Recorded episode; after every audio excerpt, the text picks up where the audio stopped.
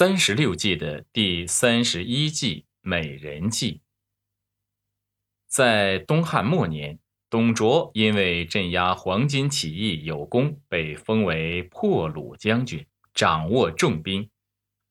董卓拥兵自重，逐渐不受制于朝廷。之后，董卓废了汉少帝，改立年仅九岁的陈留王为帝，是为汉献帝。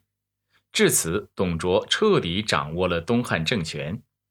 董卓为人阴险狡诈，所以满朝文武对董卓又恨又怕。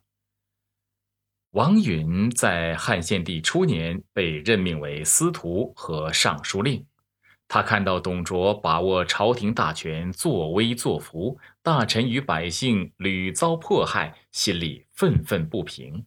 但是董卓势力强大。而且还有一个骁勇善战的义子吕布保护他，所以没有人斗得过董卓。王允府中有一歌女，名叫貂蝉。这个歌女不但容貌美丽，而且歌舞技艺也很好。王允素闻董卓和吕布都是好色之徒，他想让貂蝉利用美貌离间董卓和吕布。于是，王允向貂蝉提出了他的计划。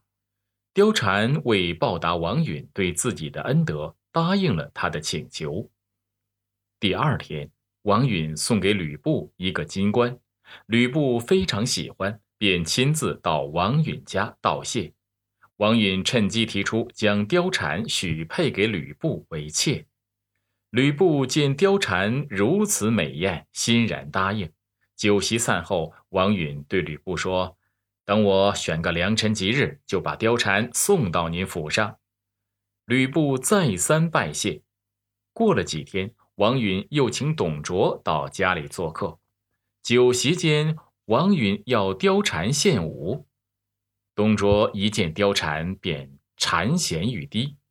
王允说：“太师如果喜欢，我就把这个歌女奉送给您。”董卓假意推让一番，高兴的把貂蝉带回府中去了。当天，吕布知道这件事后非常生气，当面斥责王允。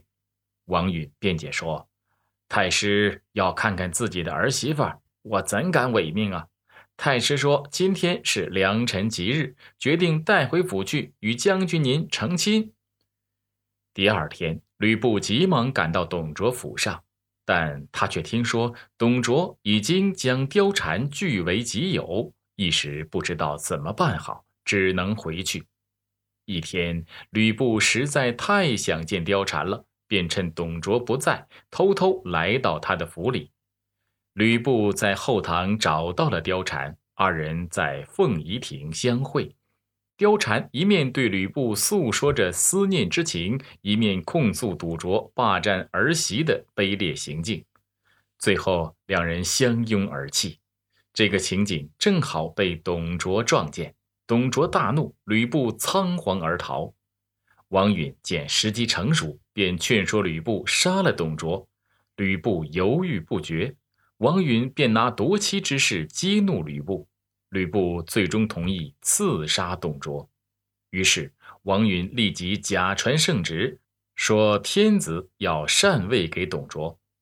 董卓耀武扬威，进宫受禅，不料吕布突然一戟，直穿董卓咽喉，董卓就这样死在了吕布手下。